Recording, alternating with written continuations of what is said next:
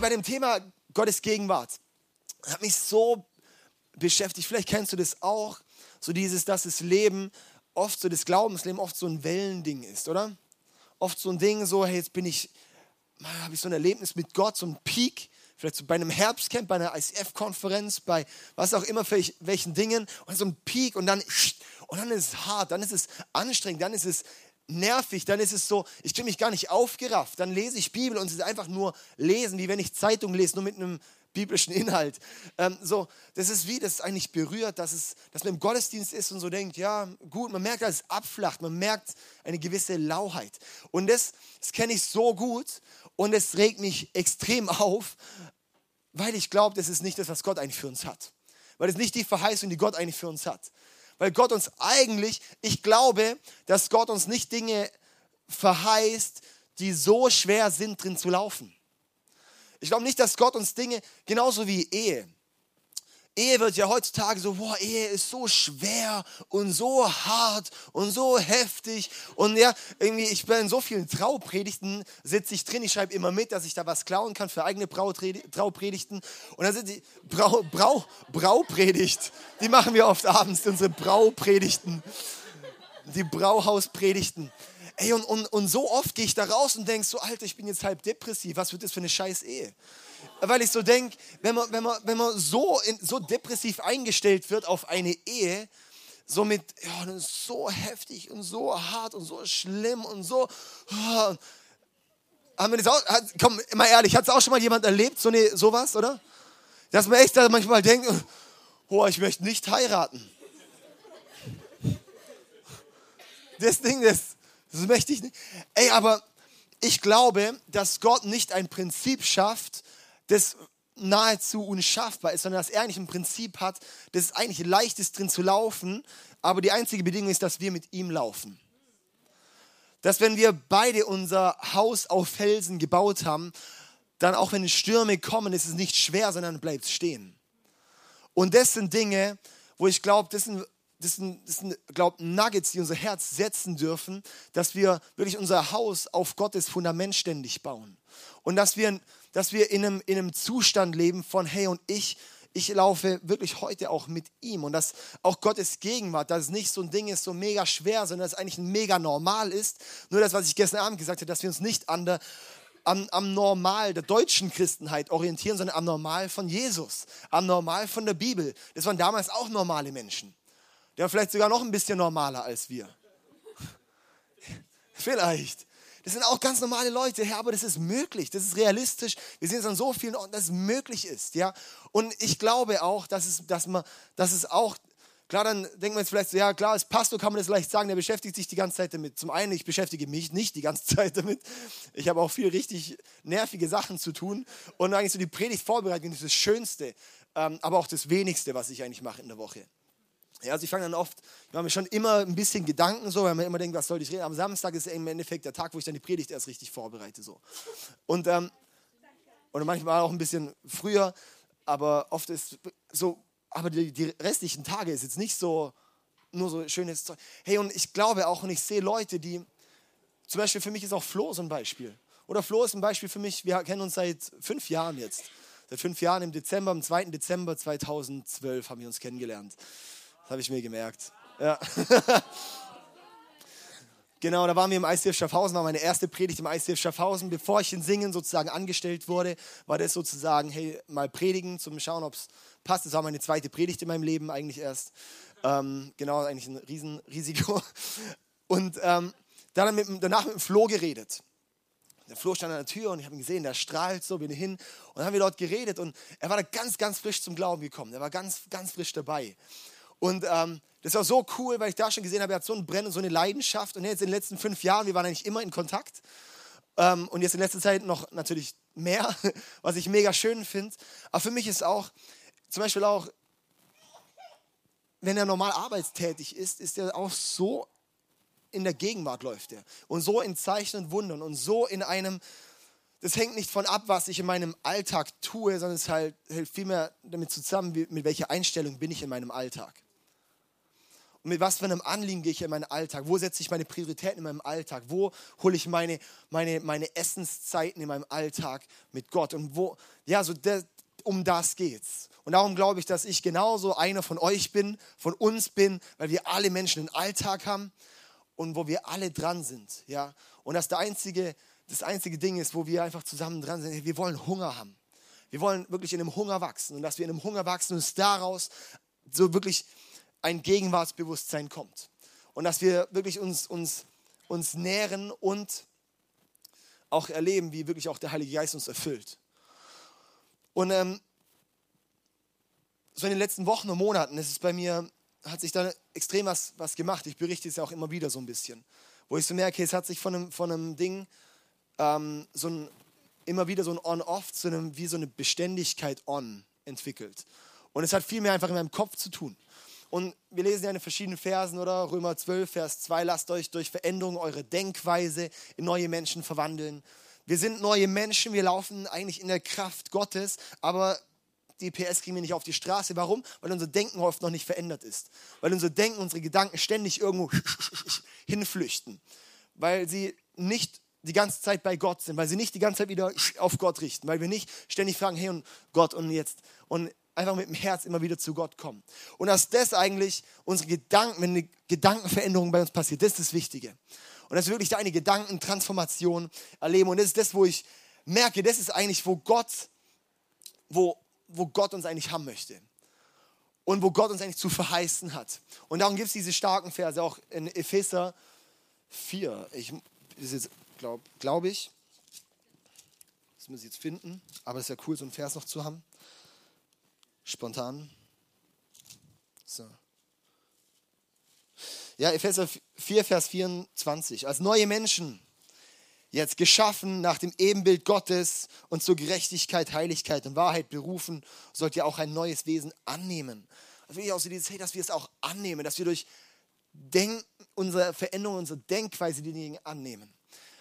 Und das ist was, wo ich merke, da passiert so viel. Unsere Gedanken lenken unseren Alltag, unsere Gedanken lenken, wie wir mit Gott leben. Und das, ich habe ja auch immer wieder auch Berichte vom Bruder Lorenz, so ein alter Mönch, 1600 irgendwas hat er gelebt.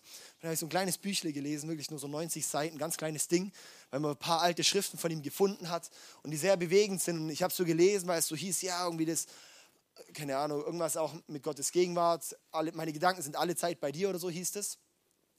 Und dann habe ich so gedacht, boah, krass, jetzt wird voll der krasse Schlüssel kommen.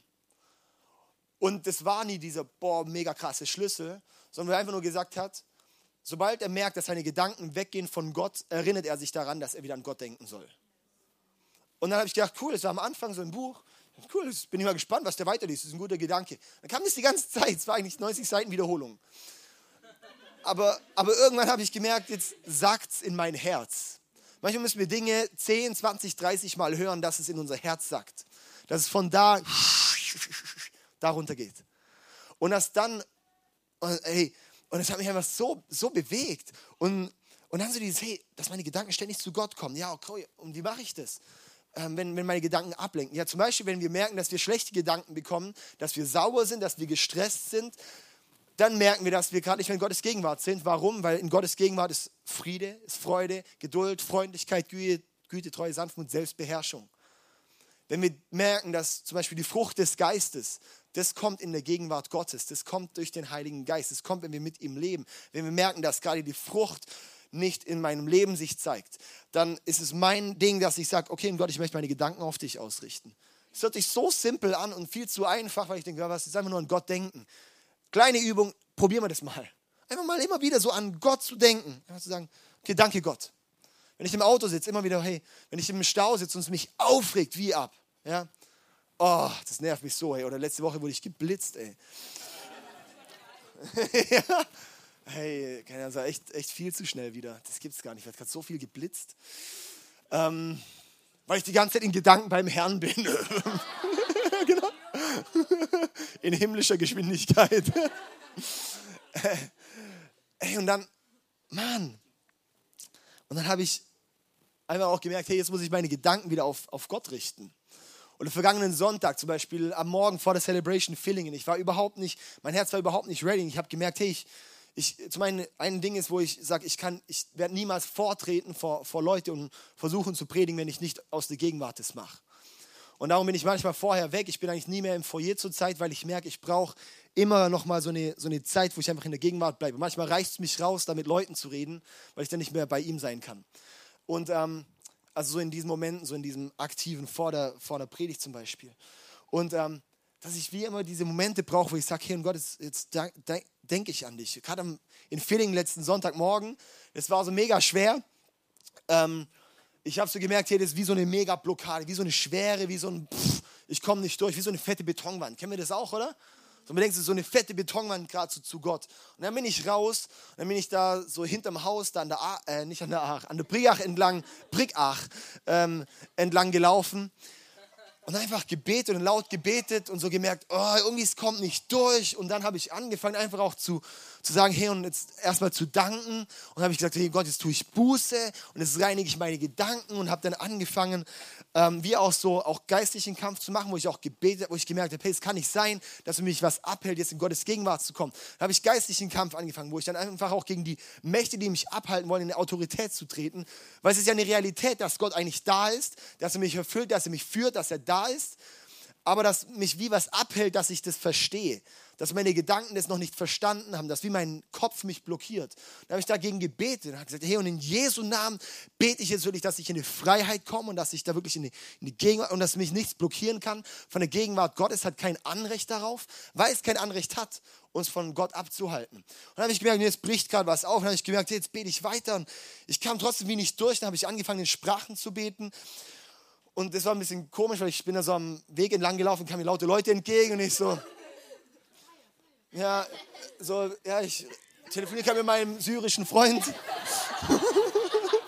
warte, warte, warte, ah, okay. Ja.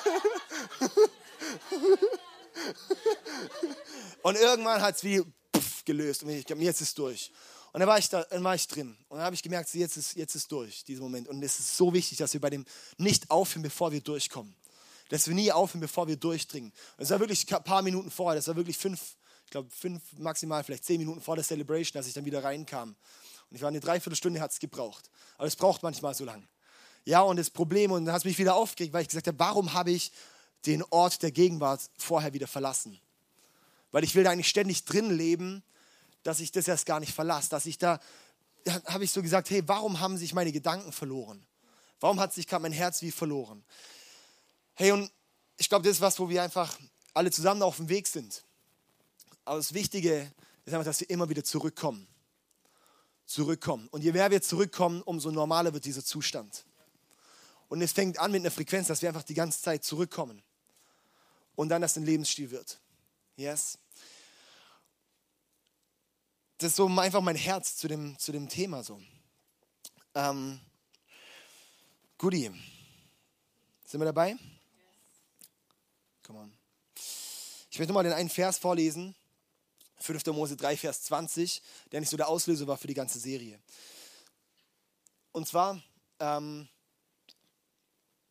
wo Gott wirklich gesagt hat, wenn der Herr auch euren Landsleuten Sicherheit geschenkt hat, so wie euch, und wenn auch sie das Land, das der Herr, euer Gott, ihnen jenseits des Jordan geben will, also das verheißene Land, das heißt, das verheißene Land ist Gottes Gegenwart. Also wenn auch wir zusammen das Land, das der Herr, euer Gott, uns geben möchte, wenn wir Gottes Gegenwart in Besitz genommen haben, dann können wir zu unserem Besitz zurückkehren, den ich euch gegeben habe. Genau, können wir da zurückkehren und die Dinge mitnehmen ins verheißene Land. Und das ist was, der Vers, der geht mir einfach nicht aus dem Kopf, der bewegt mich die ganze Zeit. Und ich gedacht habe, hey cool, manchmal in, in, in Gemeinden ist so, da hat es dann so die paar Leute, wo man dann so sieht, die sind voll on fire und die gehen voraus und die, die paddeln durch den Jordan. Ja, und die sind dort und der Rest bleibt so stehen und denkt so, wow, die paar Leute, die gehen voll ab, aber ich. Und es kam letzte Woche, da hat Gott mir gesagt, wirklich hat das noch mal, mir wie nochmal neu vor Augen geführt und hat gesagt, hey, das ganze Volk soll durch den Jordan ziehen und es in Besitz nehmen. Das heißt, wir gehen zusammen dorthin. Das heißt, es ist eine Tempoveränderung auch für uns, wo, wo wir vielleicht manchmal vorauspreschen wollen. Aber dass wie Gott auch sowas hat, hey, wir wollen da zusammen hin und dass Gott eine Verheißung für uns alle hat, weil das ist das normale Christenleben. Das ist the normal Christian life. Das ist das, wo wir, das ist das normale, das neue Normal, beziehungsweise eigentlich das alte Normal, das heutzutage nicht mehr normal ist. Und ich möchte einfach einladen. Ich glaube, dass manchmal so diese, diese Durchbruchmomente gibt, wo sich so in dem Moment so plötzlich wie vor einem steht vor diesem Jordan und denkt so, wie kam ich dort rüber? Und dass Gott einfach diesen Moment macht, gibt es ja auch die Geschichte dann im Josua, wie es dann einfach der Jordan teilt. Oder wieder, beziehungsweise wie der Jordan gestoppt wird, als die Bundeslade durchgeführt wird. Nee, nicht die Bundeslade. Doch, die Bundeslade durchgeführt wird, genau. Und dann stehen sie da im Wasser und dann kann das Volk sozusagen durchziehen dass wir manchmal dort stehen auf der einen Seite und denken so, Mann Gott, wie, wie kommt dieser Durchbruch? Ich, wie, Mann, ich sehe das bei Leuten, ich probiere doch so oft, ich habe schon mal so oft probiert, da reinzutreten, aber der Fluss ist einfach reißend, der nimmt mich mit. Manchmal, es braucht dafür einfach nur Gottes Wirken. Es braucht wirklich dieses, dass Gott sagt, hier und jetzt bringe ich einen Durchbruch. Jetzt stoppe ich den Jordan, dass wir auf die andere Seite gehen können. Und ist dieser Moment, dieser Durchbruchmoment, für den ich immer bete. Für dieses Wunder, für dieses, dass Gott plötzlich das Herz, die Augen öffnet, uns geistlich eine neue Dimension aufzeigt, dass er da ist und plötzlich ein komplett neues Level an Realität annimmt. Plötzlich ein komplett neues Level an Gegenwart annimmt. Und das ist der Moment, wofür ich ständig bete. Wo ich auch wieder in meinem Leben, weil ich glaube, es ist nicht nur, jetzt sind wir dort, jetzt können wir dort chillen, Picknickdecke raus, genießen es einfach nur noch. Nee, weil es geht weiter.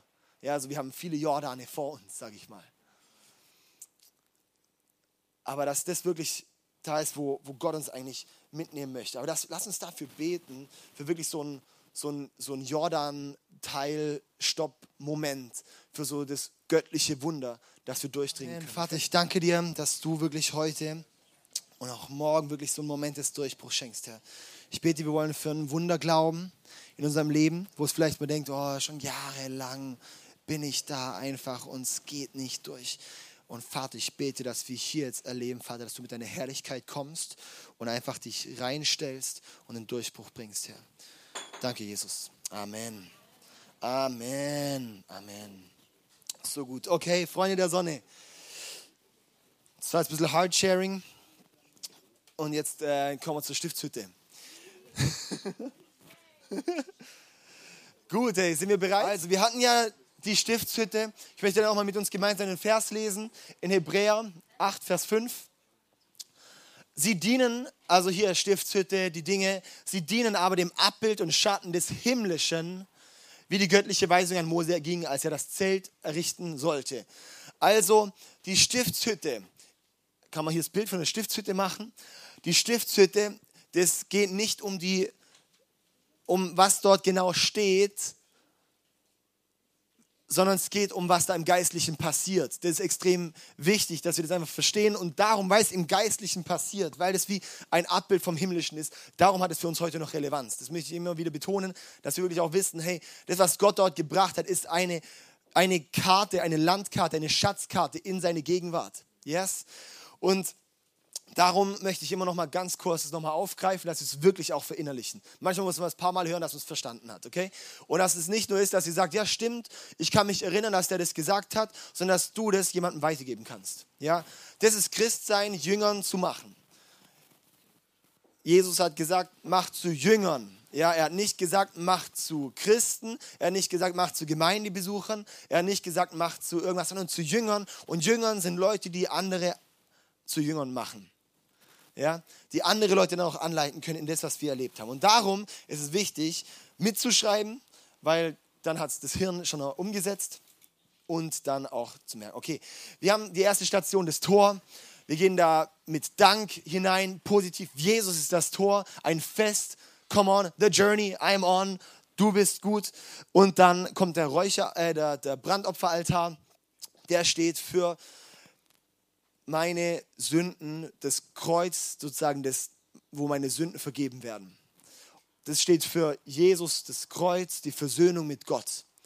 Und es ist wichtig, dass wir das auch, wenn wir in Gottes Gegenwart kommen, auch wirklich da nochmal wir uns bewusst machen. Okay, danke Jesus, dass du mich versöhnt hast. Danke, dass ich jetzt mit dir leben kann. Danke für das Kreuz. Dann geht es weiter zum Waschbecken. Das steht für die Reinigung, für unsere, ja, wir sind befreit von Jesus, vom Zustand der Sünde. Wir sind errettet so gut, aber beim Waschbecken geht es darum, unsere laufenden Dinge, wenn ich heute Morgen negative Gedanken hatte, wo ich meine Gedanken nicht auf Gott hatte, das ist wie eine Zielverfehlung. Das Ziel, der Sinn des Lebens ist zu werden wieder wie, wie, wie Jesus, oder? Wir sind zum Ebenbild Gottes geschaffen. Das heißt, wir sind geschaffen, um so zu werden, wie Jesus ist. Gott hat uns geschaffen nach seinem Bild. Gott ist Liebe. Unser Zustand, wirklich wie Gott zu werden, oder? Nicht Götter zu werden, sondern wirklich das als Vorbild zu nehmen. Jesus uns als Vorbild zu nehmen. Wenn, und es geht nur, wenn wir unsere Gedanken ständig auf ihn richten. Wenn wir unsere Gedanken nicht auf ihn richten, schießt es wie vorbei. Und Sünde ist kein anderes Wort als Zielverfehlung. Das heißt, wenn ich aufhöre, auf meine Gedanken auf Gott zu richten, Zielverfehlung, oder? Verstehen wir es? Darum ist das auch Reinigung. Die Gedanken waren nicht bei Gott, okay, Gott, ich tue Buße. Gott, ich möchte meine Gedanken auf dich richten, ich möchte mich reinwaschen. Die Dinge. Und dann auch fürs Wort Gottes steht es, oder? Fürs Wort Gottes. Dieses Wort Gottes ist der Spiegel, die Bibel ist der Spiegel für uns, weil wir dort erkennen, was Gott für uns über uns denkt, was Gott für eine Vorstellung hat für uns. Und dann in dem Moment sozusagen, wenn wir, wir uns von allem Äußeren gereinigt haben, wenn wir dann wie im Wort Gottes laufen, dann kommt plötzlich wie dieser Moment, wo Gott uns in seine Gegenwart zieht. Das ist der Moment, wenn wir merken, jetzt ist die Atmosphäre geschiftet. Das ist der Moment, wo wir in unserem Leben merken, jetzt, mh, mm, Goosebumps Moment, jetzt erlebe ich gerade Gott. Jetzt ist er so real, jetzt wird er zu einer Realität in meinem Leben. Warum? Weil Gott wird nur zu einer Realität in unserem Leben, wenn es nicht mehr um mich geht. Gott wird nur zu einer Realität bei uns, wenn es nicht mehr um mich geht. Außen, da wird wie, da scheint die Sonne auf unseren Körper, oder? Das ist wie unser, unsere menschliche Natur, unser der biblische Begriff für das Fleisch. Das legen wir außen ab. Das Fleisch, unsere, wo wir uns um uns drehen. Und wir werden nicht durchkommen, bevor wir das nicht ablegen. Bevor wir nicht aufhören, uns um uns zu drehen. Weil Gottes Herrlichkeit, Gottes Gegenwart, da, da geht es einfach um ihn. Und das geht nur mit einem ungeteilten Herzen. Dann werden wir dort nur reinkommen, wenn wir uns abgelegt haben. Darum verleugne dich selbst, nimm dein Kreuz auf dich und folge mir nach, sagt Jesus. Lukas 14 steht es, glaube ich, oder? Wo es dann auch heißt, ähm, kalkuliert die Kosten. Das ist wirklich ablegen. Lukas 10 steht es, verleugne dich selbst. Oder 9 oder 11, zwischen 9 und 11. Matthäus 16, ja, wenn ihr mir wirklich nachfolgen wollt, wenn ihr mir wirklich nachfolgen wollt, dann nimm dein Kreuz auf dich. Verleugne dich selbst und folge mir nach. Was heißt es? Wir legen unser Leben nieder, weil das ist wahre Nachfolge. Das ist eigentlich nichts anderes, als was da passiert, ins Heiligtum zu kommen. Im Heiligtum kommt die Kraft. Und dann gehen wir ins Heiligtum, durch den Vorhang durch. Und da ist dann rechts der Tisch der Schaubrote, der steht für die Gemeinschaft mit Jesus, der steht für die Erfüllung. Die Brote, die für Jesus als Brot des Lebens stehen. Jesus, das Brot des Lebens, kennen wir das noch? Und dann, da geht es um die Erfüllung. Und dann ähm, links ist der Leuchter und das steht für den Heiligen Geist. Und dass das in Einheit geht, sozusagen. Wenn wir Gemeinschaft mit Jesus haben, werden wir erleuchtet, erfüllt, offen, sozusagen wird offenbart vom Heiligen Geist. Und dass dort dann auch die Gemeinschaft mit dem Heiligen Geist ist. Dass da die Kraft reinkommt. Das ist der Moment, wo, sage ich mal, Sprachengebet eine besondere Kraft hat. Das ist die Momente, wo wir wie auch dort, dort einfach drin laufen und wo wir einfach dann auch sein können manchmal. Das ist der Moment, wo ich merke, hey, und jetzt, wow, jetzt Gott, jetzt erlebe ich dich einfach gerade. Das ist so wie die erste Stufe in Gottes Gegenwart, sage ich mal. Ja, es gibt wie diese Stufe, wo ich merke, oh, jetzt ist gerade Gott voll da. Den haben wahrscheinlich einige von uns schon erlebt.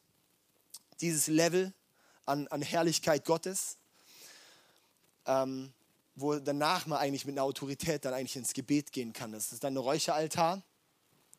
Der Räucheraltar, der steht für die Fürbitte, weil Weihrauch steht für Fürbitte. Und wenn Feuer, wenn es brennt, nur dann steigt der Rauch auf. Ich muss einfach noch mal kurz wiederholen, oder? Nur wenn der Weihrauch wird nur Rauch, wenn es brennt. Das heißt, unsere Gebete bekommen nur die Kraft, wenn es mit dem Feuer Gottes läuft. Wenn wir wirklich mit Gottes Kraft erfüllt, wenn wir mit, wirklich aus der Gemeinschaft mit Jesus, wenn wir so ein Feuer mit ihm haben, wenn wir so eine Leidenschaft mit ihm haben, wenn wir für ihn brennen und dann pff, bekommt das Gebet Kraft. Ja? Und von dort, da ist dann, also wir lesen nicht, dass in der Stiftshütte einen Kamin gibt. Das heißt, wenn dort Räucher, wenn der Räucheraltar da ist, Weihrauch, dann ist es richtig eine Shisha-Bude. Ja?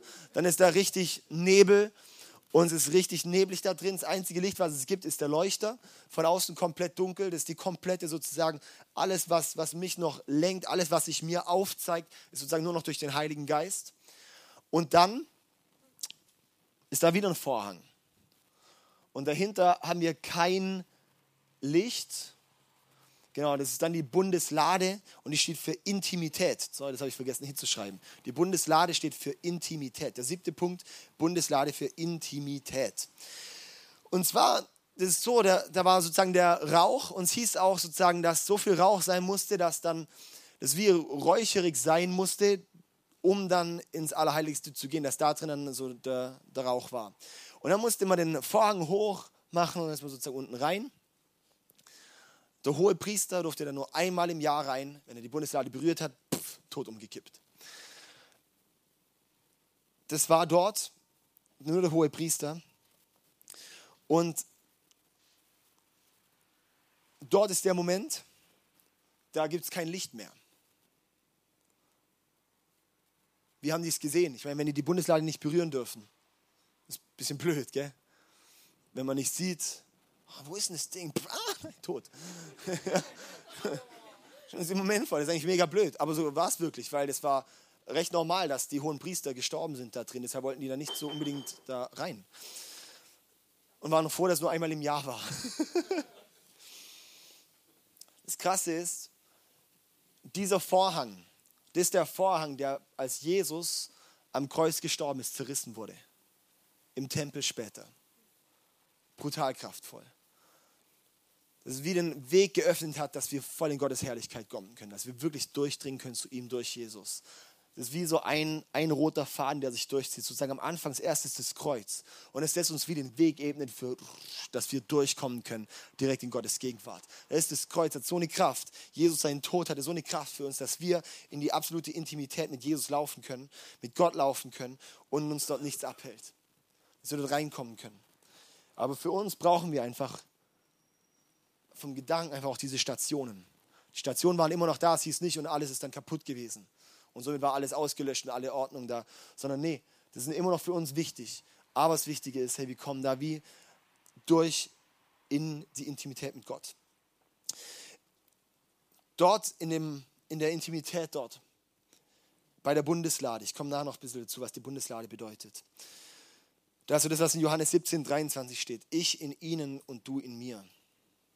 Das ist wirklich so dieser Moment, wo einfach dann komplett wie einfach nur noch Gott in mir ist. Wo, wie kein, wo, wo wirklich eine komplette Selbstlosigkeit ist und, und Gott eine absolute Erfüllung hat. Und man einfach dort ist. Und das ist der Moment, der, das ist nicht dasselbe, was wir da vorne erleben. Das, was ich vorhin gemeint habe, es hat wie so zwei Stufen von, von noch kraftvoller Gegenwart. Ja? Das ist wie so dieses am Anfang beim, beim Leuchten, beim Tisch der Schaubrote, wo man merkt, boah, ich kann einfach, ich liebe es einfach in der Gemeinschaft mit Jesus zu sein. Ich liebe es einfach dort zu sein. Und dann, wenn wir dort drin bleiben, das ist das Warten auf den Herrn, Warten auf Gott, da drin zu bleiben. Und danach gibt es wie nochmal ein Level. Und das ist komplette Jesus in mir. Ich glaube, das haben wir wahrscheinlich noch nicht oft erlebt, aber das ist eigentlich ein Zustand, wo Gott uns haben möchte.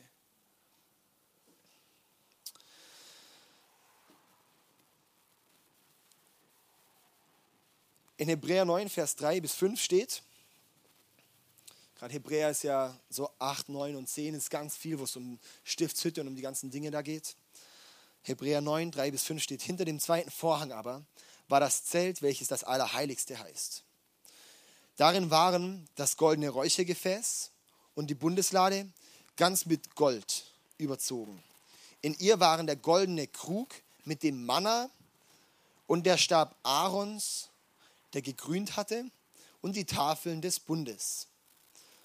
Oben darüber waren die Cherubim. Können wir gerade nochmal das Bild machen mit der Bundeslade? Genau, oben drauf waren die Cherubim, das sind Engel, die oberste Ordnung der Engel, waren die Cherubim der Herrlichkeit. die überschatteten den Gnadenort. Von diesen Dingen ist jetzt nicht im Einzelnen zu reden. Auch witzig. So wie bei, äh, genau.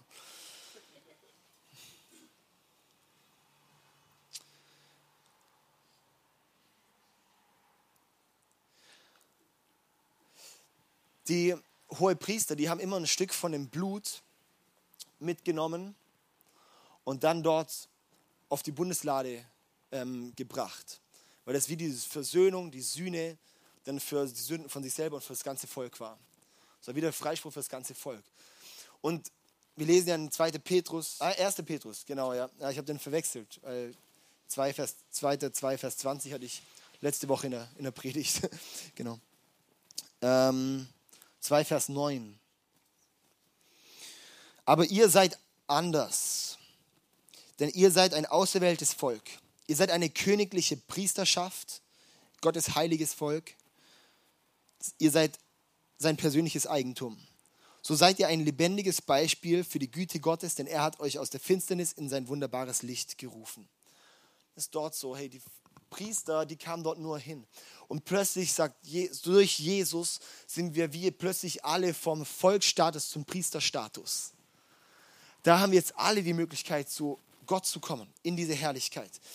Okay, in der Bundeslade. Die Bundeslade, vielleicht kennen wir das aus Indiana Jones auch. Die Bundeslade. Ähm, das ist ein mega spannendes Thema, so die Bundeslade. Und da drin haben wir gelesen, da waren sozusagen die Gesetze, die Gesetzestafeln dann der Stab Aarons und dann noch der Krug mit Manna.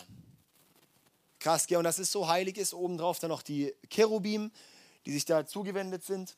Und ähm, ja, dann noch mit so Stäben an der Seite, dass man das Ding tragen konnte.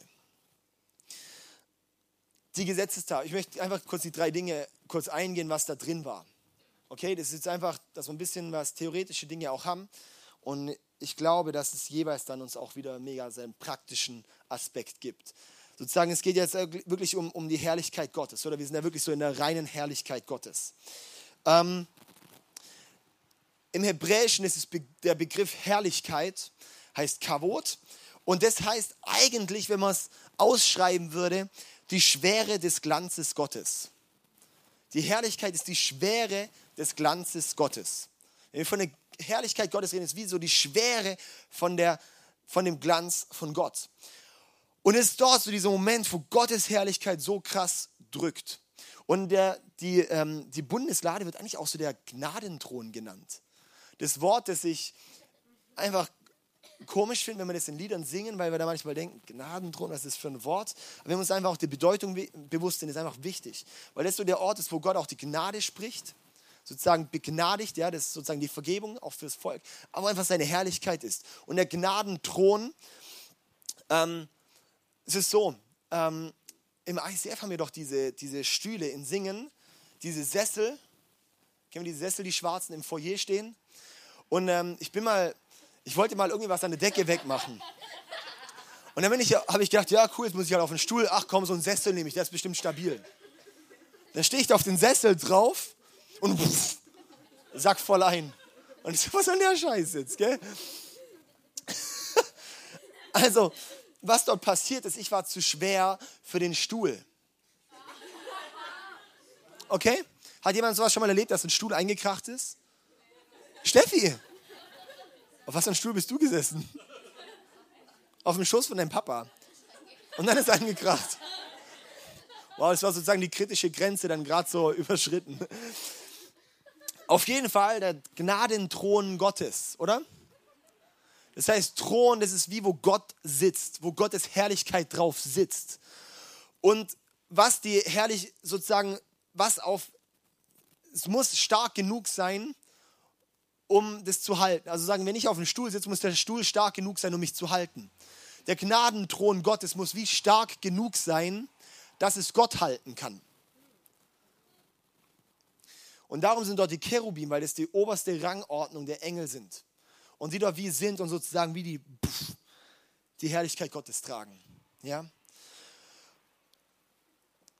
Und da möchte ich jetzt auch noch, wie auch einen, einen Exkurs machen, einen ganz kurzen, zu wenn die Herrlichkeit Gottes auch unser Leben, auf unser Leben manchmal drückt. Ähm, ich war früher immer wieder auch Babysitten, so zum Beispiel beim Brian, Gebrian. Ich war bei euch Babysitten zum Beispiel.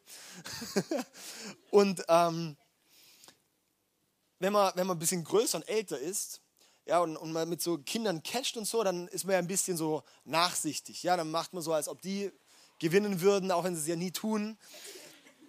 Ähm, aber man spielt dann doch ein bisschen so auch mit. Ja, und dann, oh ja, ihr seid so schwer. Und dann legt man sich da auch drauf. Mal so dreht sie um und so catcht da rum, ja, dass sie sich nicht bewegen können. Aber wenn ich mit meinem ganzen 100 Kilo da drauf liegen würde, dann ist es, glaube ich, nicht so ganz gesund, das Ganze, oder? Das heißt, ich, ich halte wie ein bisschen so, so zurück und so die Schwere sozusagen kommt die Schwere spürt das Kind trotzdem irgendwo. Ja? Aber es drückt es trotzdem zu Boden. Aber natürlich nur in dem Maß, wie es, noch gesund ist. Und ähm, wir lesen ja zum Beispiel an den verschiedenen Stellen, wo Mose zum Beispiel die Begegnung mit Gott hatte. Wo, er, wo Mose gesagt zeig mir dein Angesicht. Und dann sagt Gott, okay, du kannst ja nicht sehen, aber hey, du kannst von, von hinten wie schauen, oder? Und das ist dann, weil Gott gesagt hat, wenn wir ihn sehen würden, würden wir einfach sterben, weil wie seine Herrlichkeit viel zu schwer ist für uns. Aber es gibt diese Momente, wo er so einen Glimpse, so einen, so einen Hauch von seiner Herrlichkeit auf uns drückt. Und das sind auch diese Momente, wo wir dann manchmal merken, wenn wir in der Gegenwart Gottes sind, dass er uns einfach erfüllt. Dass manchmal Dinge auch passieren, die wir selber nicht im Griff haben. Wenn man auf so einem Kind drauf liegt, es kann nichts mehr machen. Das ist einfach, das ist machtlos, ja, ein bisschen. Und es ist auch sowas, ähm, das ist auch wie so, gibt es diese Momente, wo so Gottes Herrlichkeit einfach auch uns erfüllt. Das kann sich unterschiedlich auch zeigen. Das kann sich zeigen, dass es wie auch mit so einem, mit so einem Vibrieren am ganzen Körper auch ist. Dass Gott, so wie gesagt, es ist wie so elektrisiert, wo es heißt, hey, und Gott zeigt sich darin, zeigt seine Kraft, zeigt seine Schwere. Von außen denkt man so, was ist da los? Alles einfach, wo Gott seine Gegenwart und seine Schwere zeigt. Das gibt's dass zum Beispiel Gott mit seiner Schwere, dass er mit seiner Kraft, mit seiner Herrlichkeit kommt, mit der Schwere seines Glanzes oder mit seiner Herrlichkeit und man erfüllt wird. Und es kann sein, man wirklich man bekommt weiche Knie und geht wie zu Boden. Das ist nicht, was das negativ ist, sondern es ist was, wo Gott eine Erfüllung schenkt und wo Gott mit seiner Herrlichkeit kommt. Aber das ist wichtig, weil dass wir das einordnen können, wenn Dinge passieren. Ich glaube, es ist so wichtig, dass wir in christlichen Kreisen, dass wir uns nicht darum, darum ja, so, wir sollen um Einheit bemüht sein, wenn ich auch nachher noch darauf eingehe, dass wir dann da wirklich auch sagen, hey, und wenn, wenn Gott was tut, dann ist es gut. Und, das, und mir ist wichtig, es einfach auch wie zu nennen, dass wir verstehen können, was passiert da vielleicht manchmal. Was passiert? Es kann sein, es äußert sich beim einen oder anderen vielleicht einfach in so einer krassen Freude, dass wie die, die, die, so die Schwere des Glanzes Gottes kommt, in so einer, so einer Kraft, dass es plötzlich sich wie in so eine Art man kann, wie ist von Freude erfüllt und muss einfach lachen, weil es einfach gut ist. Das sage ich manchmal, auch wenn ich im Auto fahre, bin ich froh, dass ich im Auto bin, weil, ja, genau so. Die Leute denken wahrscheinlich, der hat einfach Spaß beim Telefonieren. Hä? Mit meinem syrischen, syrischen Freund. Ah, run, ja. Und manchmal Vielleicht auch so gerade bei, oder bei, bei, bei Familien auch, wenn dann zum Beispiel der Vater auf zum Beispiel mit den Söhnen kämpft und sich dann auf die, zum Beispiel auf die Kinder auch legt oder wie auch immer oder so festhält oder catcht oder sowas. Ja, und dann wie auch manchmal so diesen Moment hat, wo er trotzdem siegt. Und den Moment braucht es auch, dass die Kinder verstehen, wie groß der Papa ist. Und darum brauchen wir auch manchmal diese Momente, das zu erleben. Oder es kann sein, dass die uns gut tun manchmal, dass wir nochmal erleben, wie groß dieser Papa eigentlich ist. Für mich war das extrem abschreckend, als ich da meine ersten so Erlebnisse gesehen habe, weil ich habe es wie nicht erlebt und habe das beobachtet. Ähm, das war unter anderem ja in, in Ditzingen, wo ich studiert habe. Da sind Leute, die, das war so krass, mein erster Besuch zum Beispiel dort. ich meine, ich, ich bin offen für, für vieles und so. Und dann bin ich dorthin, aber hatte wie nie einen Kontakt mit.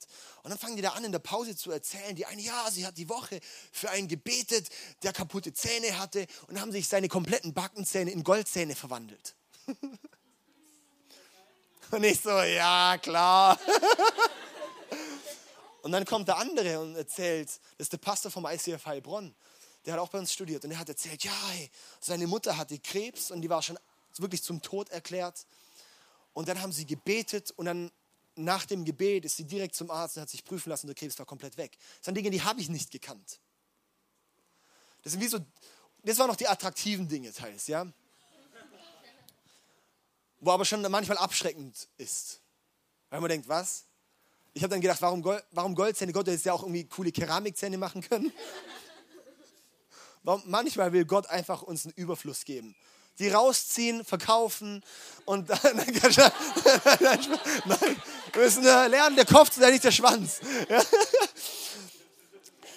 Ey, und, und, und dann waren dort zu diesem Moment, wo es dann angefangen wo Leute erzählt haben, dass sie in Sprachen beten, oder beziehungsweise ich stand mit denen im Kreis, haben immer am Anfang gebetet, und dann im Kreis, dann fangen die Leute an so zu plappern, und mich regt so hart auf. Mich hat so aufgeregt in dem Moment.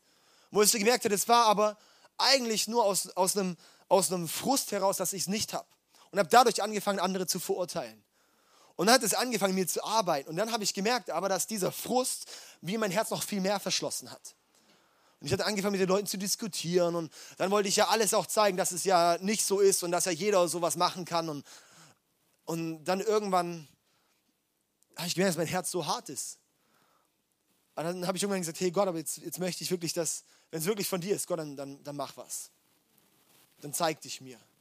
Dann bringe auch was. Dann habe ich gemerkt, okay, jetzt öffnet sich gerade mein Herz. Und dann habe auch dann hab ich für alle möglichen Leute für mich beten lassen, so Sprachengebet zu bekommen als Beispiel. Ja, und alle so, ja, und oh, jetzt, jetzt. Und, und hat nie was passiert. Gell? Ich bin wie so ein, so ein bisschen empfunden, immer so wunderresistent gewesen.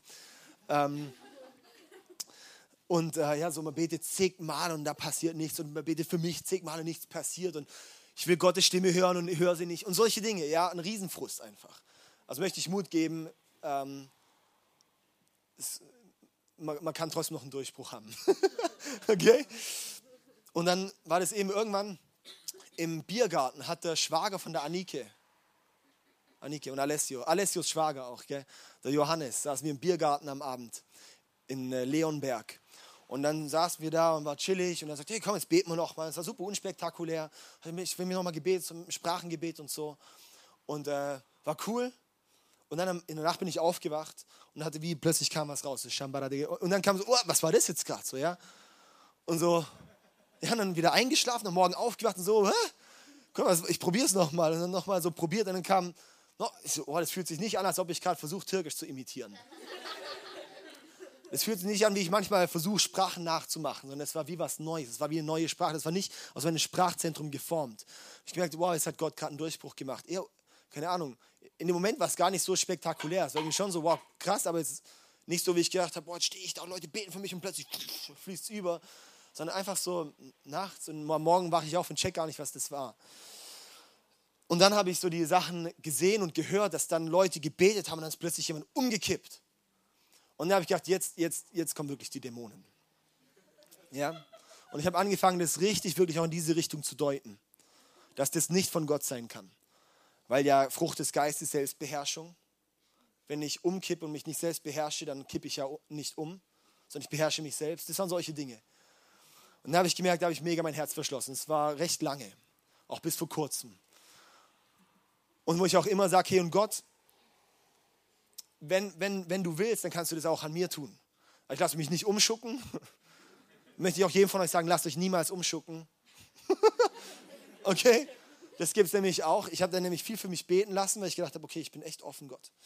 Wenn du es wirklich tun willst, wenn du mit deiner Schwere kommen willst, so, ja, und mich zu Boden drücken, dann zeigt es. Aber ich lasse mich nicht umschubsen. Und dann war ich da auch so bei so christlichen Veranstaltungen und sowas und dann kommen wir da teils vor und dann beten die für einen und alle kippen so und dann steht so eine Reihe, dann kippt der um und der um und der um. Und dann stehe ich da so ja und der betet für mich und dann äh, nichts passiert und dann nochmal weiter und dann irgendwann fängt es an, so richtig einen Druck aufzubauen und ich merke wow, muss ich einen Ausfallschritt machen, weil ich sonst wirklich gleich umfliege, so wenn sie mich schucken und ja, so dann war ich irgendwann so zwei Meter hinter der Reihe und so und ist immer der Last Man Standing, ja.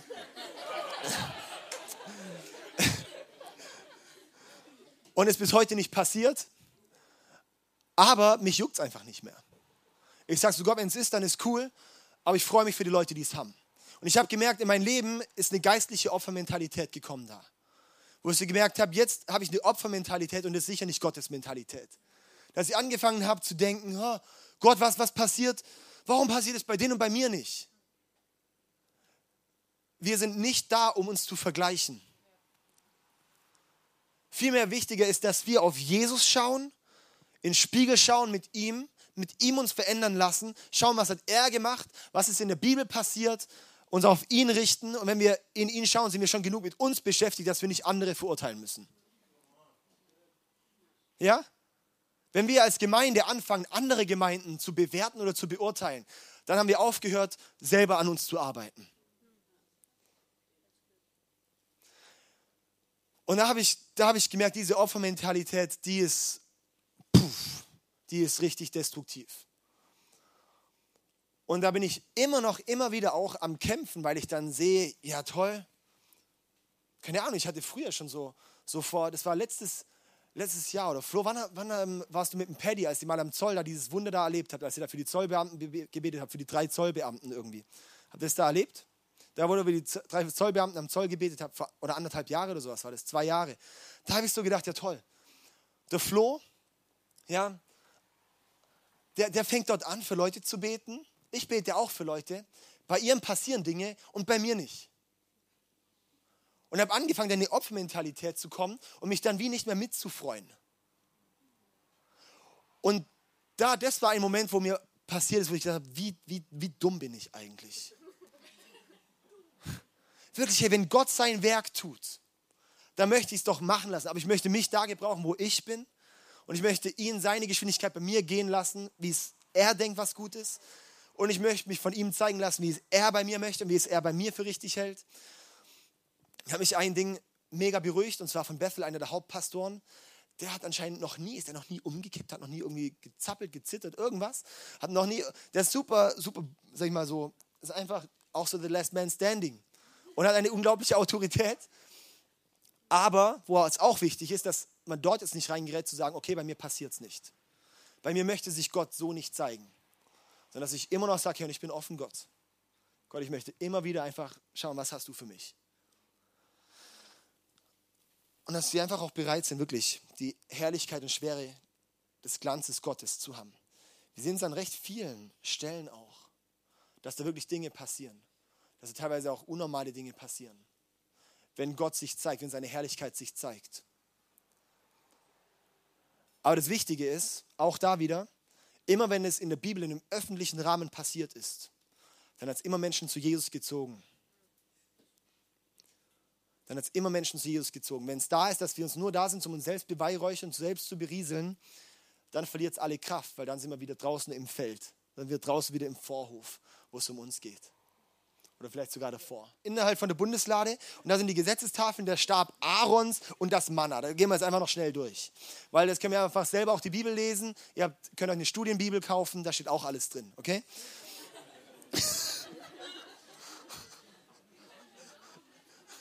Ja, ist doch so, oder? Und auch befähigen, selber auch uns auseinanderzusetzen mit diesen Dingen. Wenn man in der Studienbibel einen Hebräerbrief liest und dann kann man da unten einfach immer die Querverweise schauen, oh, da steht das und da steht das und da steht das. Genau. Gute Empfehlung ist zum Beispiel die John MacArthur Studienbibel, die ist super, bis auf alles, was den Heiligen Geist angeht, ist dann meiner Meinung nach nicht differenziert.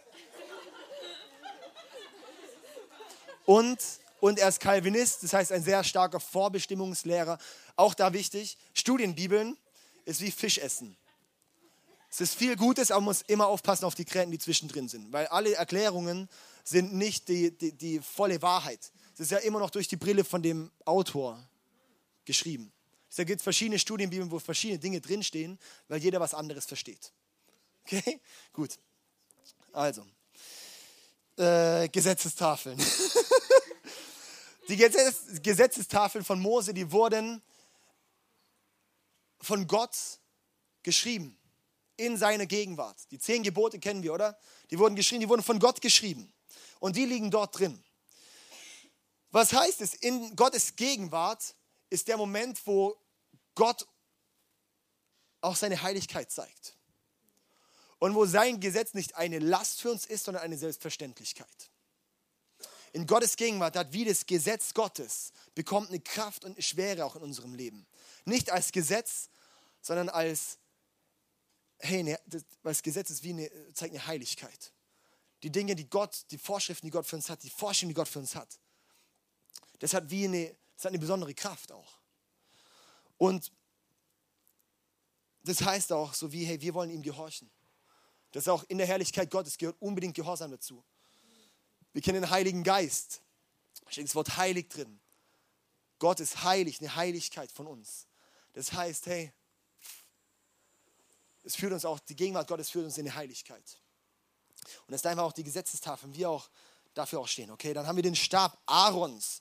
In 4. Mose 17 steht die Geschichte vom Stab Aarons und da hat der Aaron im Endeffekt ganz kurz abgekürzt ein bisschen Beef mit Leuten und die, ähm, also hatte, hatte Stress mit, mit Leuten und ähm, waren sie, ja, warum kannst du da nur den Dienst machen und wir nicht? Und dann haben sie gesagt, okay, jetzt fragen wir einfach Gott. Ähm, jeder von uns äh, nimmt sozusagen einen Stab und äh, der, der knospt, dann, wenn wir den in, äh, zu Gott legen, sozusagen, wo Knospen kommen, ähm, der ist von Gott auserwählt. Und dann haben sie das gemacht und nur von Aarons Stab kann er sozusagen Mandelblüten, Mandelknospen. Und ähm, dann war das so der Beweis, okay, er ist von Gott eingesetzt und auch wieder der, das Zeichen, Aaron ist ja vom Stamm der Leviten, dass er so wie für die, für die Priester auch steht. Auch unter anderem dieses, diese Bedeutung, hey, und sie wollen auch wieder Leitung Gottes unterstehen. Sie auch der Leitung Gottes folgen. Das ist wirklich nur super abgekürzt. Eigentlich ist die Bundeslade an für sich noch eine eigene Serie, aber wirklich jetzt nur kurzen, kurzen Abriss geben, dass wir einfach ein bisschen Impulse kriegen dazu. Dann ist das Manna, ein Krug mit Manna drin. Manna war das Brot, das Gott dem Volk in der Wüste gegeben hat. Ähm, jeden Tag neu. Du musst es sich jeden Tag neu holen. Und Manna, die Nahrung, wir brauchen jeden Tag unsere Nahrung.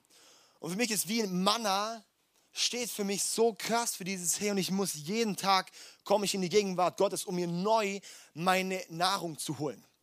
Dass ich jeden Tag neu wie dieses Manna meine Nahrung hole bei Gott. Ja, weil wir können uns nicht darauf ausruhen, was gestern war oder was vor einem Monat war oder was vor einem Jahr war oder was in meiner Jugend war sondern dass wir uns ständig frisch unser Manna holen, dass Gottes Gegenwart auch dafür steht, hey, und immer frisch, immer, dass die Frische Gottes da ist, dass wir einfach mit ihm fresh bleiben, täglich zu ihm kommen. Das ist uns daran erinnert, ständig die ganze Zeit bei Gottes zu holen, okay?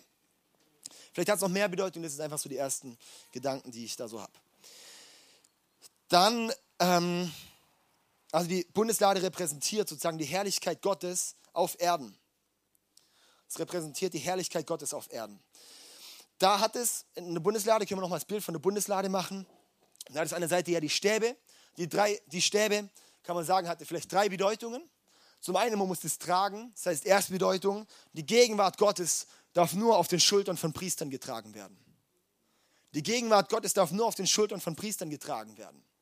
Darum ist uns wichtig, dass Leute, die bei uns in der Kirche wirklich auch mitwirken, auch mit vorne stehen, dass sie die Gegenwart Gottes tragen.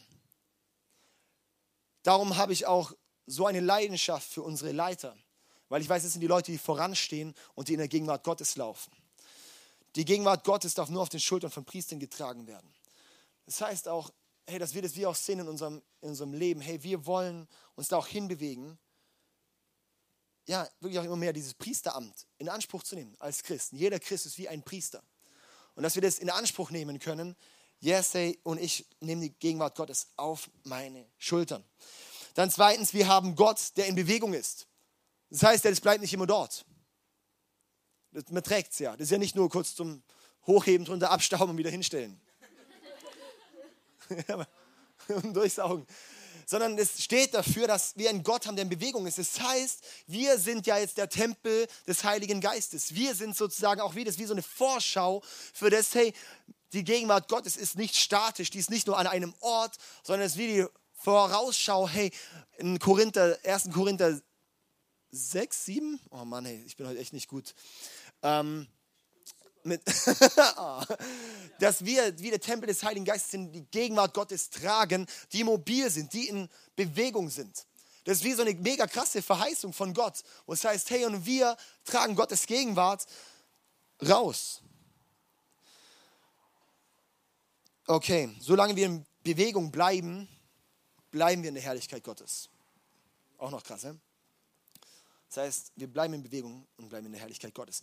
Und der dritte Punkt eben, niemand darf die Lade berühren, weil äh, man könnte ja auch sonst unten anpacken oder so. Das heißt, dass die Herrlichkeit Gottes ziemlich herrlich ist, ziemlich genial ist. Gut, ähm, ich mache jetzt echt schnell eigentlich von uns durch. Ähm, und zwar war irgendwann, es war die Stiftshütte, dann wollte David ähm, ja einen Tempel bauen, hat Gott gesagt, nee, jetzt noch nicht. Dann gab es das Zelt Davids, wo nur ein Zelt war und in der Mitte war die Bundeslade. Recht krass. Das ist nochmal ein ganz anderes Thema, da hatte ich schon, bin ich ein bisschen eine Predigt vorbereiten für das Thema, aber da bin ich noch nicht durch. Und dann wurde von Salomo der Tempel gebaut, der erste Tempel. Da war dann der Tempel, das war ein bisschen wie die Stiftshütte, nur im Tempel. Und äh, da war die Bundeslade eben auch so im, im Allerheiligsten. Und dann wurde die Bundeslade, wurde ja das Volk zerstreut, wurden ja weggeführt nach, nach Babylon. Babylon, genau. Und da wurde die Bundeslade auch mitgenommen. Und seither ist die weg. Man weiß wirklich seither nicht mehr, wo die Bundeslade ist. Die ist weg, aber nicht mehr zurückgekommen. Indiana Jones hat vielleicht die Antwort, ich glaube nicht, ich habe mal gegoogelt ein bisschen. Anscheinend beansprucht die äthiopische Regierung, dass sie das in einem hyper-secret Archiv haben bei sich, die Bundeslade. Keine Ahnung, ob das stimmt oder nicht. Ähm, auch, man liest so viel Bull im, im Internet, aber egal. Das heißt aber plötzlich die Bundeslade weg. Dann kam das Volk Israel sozusagen zurück. Unter Esra haben die den zweiten Tempel gebaut. Den zweiten Tempel gebaut. Das haben sie am Tempel gebaut, eine komplette Vorrichtung, wo das Allerheiligste leer war. Die haben keine Bundeslade mehr nachgebaut. Und das war ja auch ab der Zeit quasi schon fast, wo dann Gott aufgehört hat, zum Volk zu sprechen. Maleachi, das letzte Buch in der Bibel, da hat der Gott sozusagen 400 Jahre aufgehört zu sprechen. Das heißt, da haben die Juden jahrelang wurde das eigentlich von einer, schon einer Religion, aber einer, doch wo Gottes Herrlichkeit drin war, zu einer Religion, wo es einfach nur noch um Tradition ging. Es ging wir, sie folgen diese Riten durch und diese ganzen Dinge und so weiter, ja. Aber es ist leer. Das Allerheiligste ist leer. Und keine Ahnung, ich hatte es auch nicht ganz durchdacht, aber ich habe mir einfach so auch gedacht, wenn, wenn wir als, als Kirche einfach Programme abspielen, ohne die Herrlichkeit Gottes zu haben, sieht es nach außen noch genau gleich aus teilweise. Aber die Kraft ist weg. Und das ist für mich so wie das die krasse Bedeutung ist, hey, und ich möchte zutiefst einfach die Herrlichkeit Gottes unter uns haben. Das ist das aller, aller, aller Wichtigste. Wenn die Herrlichkeit Gottes dort weg ist, bringt der Lobpreis am Anfang nichts. Können wir tolle, neue, frische, geile Lieder singen. Es ist kraftlos, wenn wir einfach nur ständig am Waschen sind. Es braucht die Herrlichkeit Gottes. Es braucht die Kraft Gottes in unserem Leben. Es braucht die Kraft Gottes, die Herrlichkeit Gottes in unserer Kirche. Und das ist vielleicht auch in unser Leben persönlich gefragt, wenn wir den Vorhang in unserem Leben dort auf die Seite machen. Ist es leer oder ist dort die Herrlichkeit Gottes?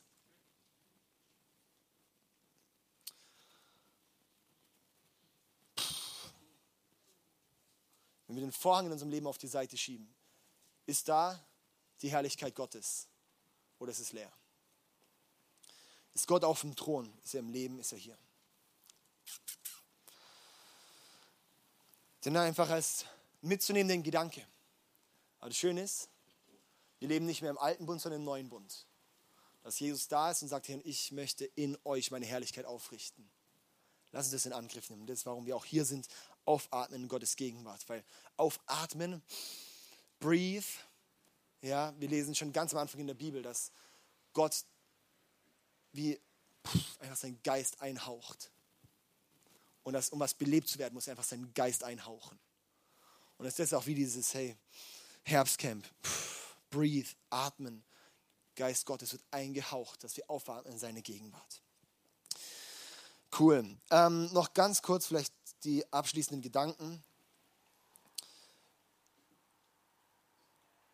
Auch nicht vollständig, aber einfach auch ein paar gute Gedanken vielleicht. Wie wird die Herrlichkeit Gottes aufgerichtet? Zum einen durch Lobpreis. Erstens Lobpreis. Lobpreis, dass unser Herz wirklich auch uns auf Gott ausrichtet, ein Lobpreis ist wie ein Ausdruck unserer Anbetung. Und dass wir das machen, das ist wichtig. In unserem Leben persönlich, deshalb höre ich auch gerne im Auto Worship, weil es manchmal einfach mein Herz wie so in einen Lobpreis kommen muss. Dann zweitens Demut. Eine Demut braucht es. Ich habe so einen coolen Satz gelesen, wo keine Demut ist, da ist kein Thron. Wo kein Thron ist, ist kein König. Wo keine Demut ist, ist kein Thron. Wo kein Thron ist, ist kein König.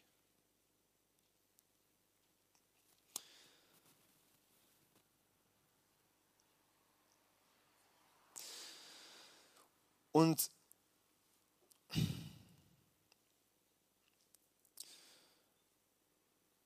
da ist auch wichtig, auch in diesem, in diesem Aspekt, da gibt es zum Beispiel, könnt ihr auch Vers aufschreiben, 1. Petrus 5, Vers 5 bis 6.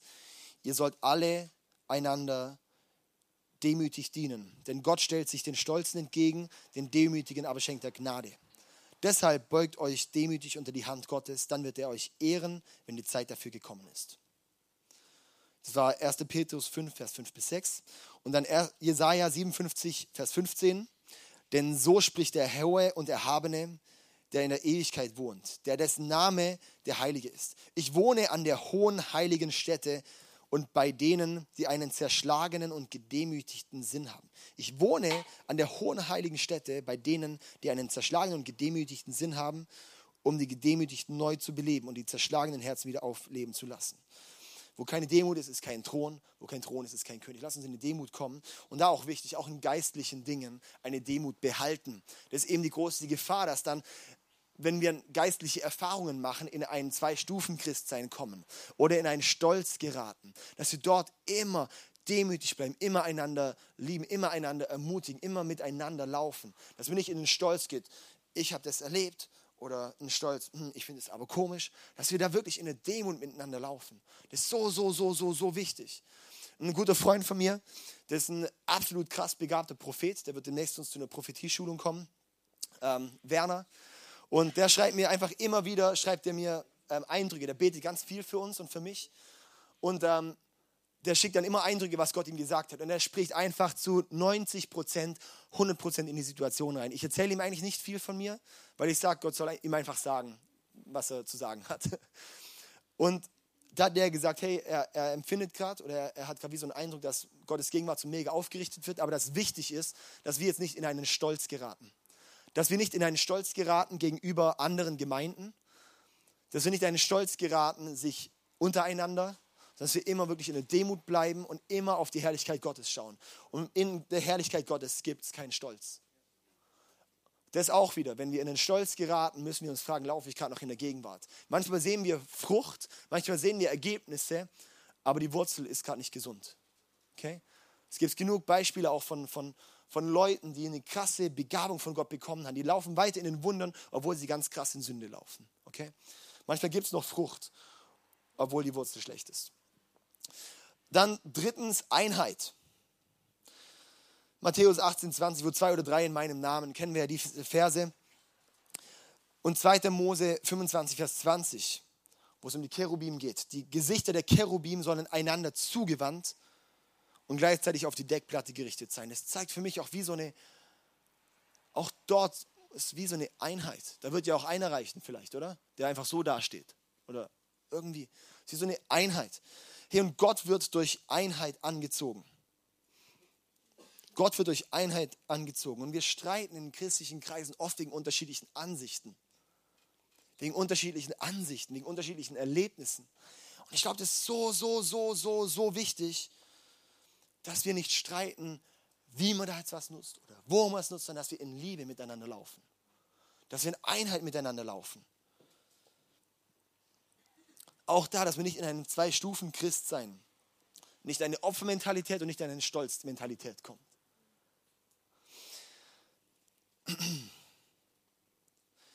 Und im Psalm 133, den möchte ich als Abschluss lesen, das ist der Abschlussvers. Psalm 133, Vers 1. Wie schön und wunderbar ist es, wenn Brüder einträchtig zusammenleben. Das ist so kostbar wie das duftende Salböl, das Aaron über das Haupt gegossen wurde, das hinabrann in seinen Bart, der fast so krass ist wie Matzes, an seinem Körper hinunter bis zum Saum seines Gewandet. Es ist so erfrischend wie der Tau vom Berg Hermon, der auf die Berge Zions fällt, der dort verheißt, der Herr seinen Segen und Leben, das niemals enden wird. Wie schön und wunderbar ist es, wenn Brüder einträchtig zusammenleben und daraus folgt, das ist so kostbar wie das Salböl. Und Salböl steht immer für die Gegenwart, für die Kraft des Heiligen Geistes. Okay? Die Salbung, deshalb, wenn man von Salbung redet, man denkt, was labert die von Salbung? Das ist eigentlich einfach übersetzt gemeint, das ist einfach die Kraft vom Heiligen Geist. Das ist die Gegenwart Gottes, das ist damit gemeint. Das heißt, wenn wir in Einheit leben, in Eintracht miteinander leben, das ist, da wird sozusagen die Gegenwart Gottes freigesetzt. So wie die Salbung freigesetzt, okay? Amen. Vater, ich danke dir, dass du so gut bist. Und ich danke dir, dass du deine Herrlichkeit hier aufrichten möchtest. Und ich danke dir, Herr, dass wir einfach in deine Gegenwart treten können und dass du uns mit deiner Heiligkeit und Herrlichkeit begegnen möchtest. Und ich bete wirklich, dass wir hier einen Ort deiner Herrlichkeit und einen Ort deiner Heiligkeit und von dem Heiligen Geist und deine Gegenwart aufrichten können, Herr. Und ich bete wirklich auch, dass wir jetzt, wie wir gerade so hier stehen, wirklich auch in Einheit zusammenstehen und dass wir in Einheit hier einen Unterschied machen und dass wir in Einheit wirklich laufen, Vater, dass du unsere Liebe wachsen lässt, Herr. Auch wenn wir manche Dinge haben, wo man vielleicht einander nicht so versteht oder wo man manche Dinge nicht so gut findet, aber Vater, lass uns wirklich in Einheit laufen, Herr dass uns nichts und niemand aus der Bahn werfen kann, dort in Einheit zu laufen. Vater, das ist das, was, was der Feind reinbringen will. Er möchte Zwietracht in uns reinbringen. Aber Gott, du möchtest einfach deine, deine Liebe und deine, wirklich deine Herrlichkeit hier ausgießen. Herr. Und ich bete, dass wir auch heute wirklich im Laufe des Tages da noch wirklich mega reinwachsen können, in, auch weiter wirklich in deine Gegenwart. Und dass da, wenn wir heute Mittag auch einfach Action, Zeit zusammen haben, Gemeinschaft haben, Herr, dass das so geistlich ist, weil Gemeinschaft ist sowas von geistlich. Herr, ich danke dir für deine Liebe. Komm jetzt hier mit deinem Heiligen Geist und ich berühre unsere Herzen und öffne sie einfach im Laufe des Tages. Öffne sie. Schenke uns die richtigen und nötigen Gespräche, die wir brauchen, um manchmal unser Herz noch zu öffnen. Danke, Jesus. Und sogar zusammen sagen wir Amen.